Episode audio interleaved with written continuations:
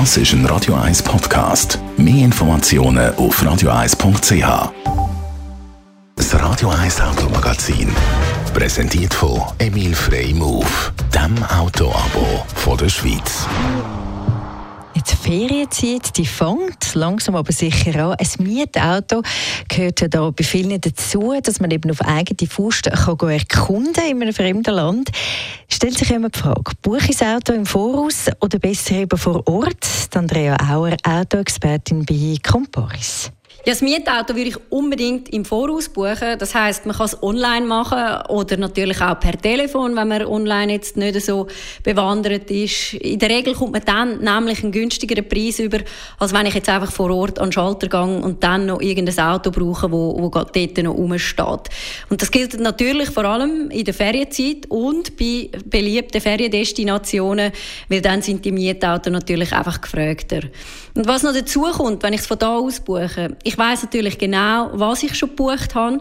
Das heißt, die Mietfirma verkauft mir vor Ort dann nicht noch unnötige Versicherung oder sagen wir es mal so, das Risiko ist ein bisschen geringer.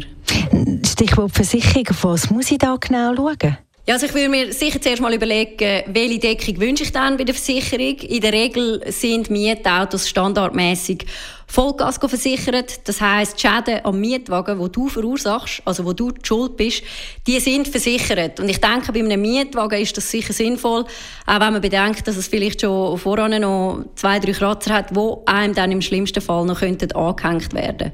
Man muss sich bei dieser Vollgas aber auch bewusst sein, äh, man hat einen Selbstbehalt und der ist meistens ein bisschen höher als bei eigenen Autoversicherungen. Den kann man auf Null setzen. Allerdings äh, ist es natürlich auch dort so, dass man dann einen Aufpreis zahlt. Es gibt jetzt dort aber noch einen kleinen Trick. Man kann mal schauen, was man für eine Kreditkarte hat. Es gibt Kreditkarten, die den, Selbstbehalt übernehmen. Äh, natürlich ist es so, dass man dann äh, ein Auto mit dieser Kreditkarte muss zahlen muss. Also unbedingt vor der Ferien schnell mal schauen, was habe ich für eine Kreditkarte und ist dort alle, allenfalls ein Selbstbehalt eingeschlossen. Und apropos Kreditkarte, das braucht es zwingend, oder, um ein Auto zu mieten?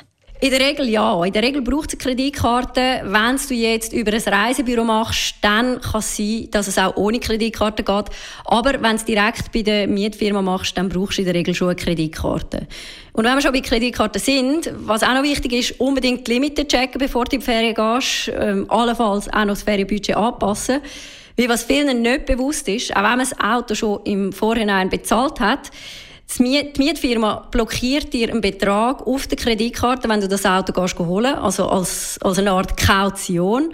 Und das Hotel macht das ja unter Umständen auch noch. Und dann kann es dann sein, dass dann schnell einmal dein Budget oder deine Limite auf der Kreditkarte überzogen ist. Und dann lange es dann halt für Shopping oder für den extra Tauchgang eben nicht mehr.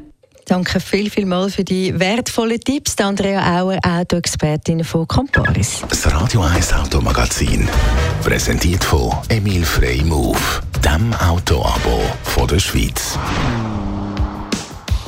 Und wie immer, noch einmal nachhören, können Sie unser Automagazin. Das ist ein Radio 1 Podcast. Mehr Informationen auf radio1.ch.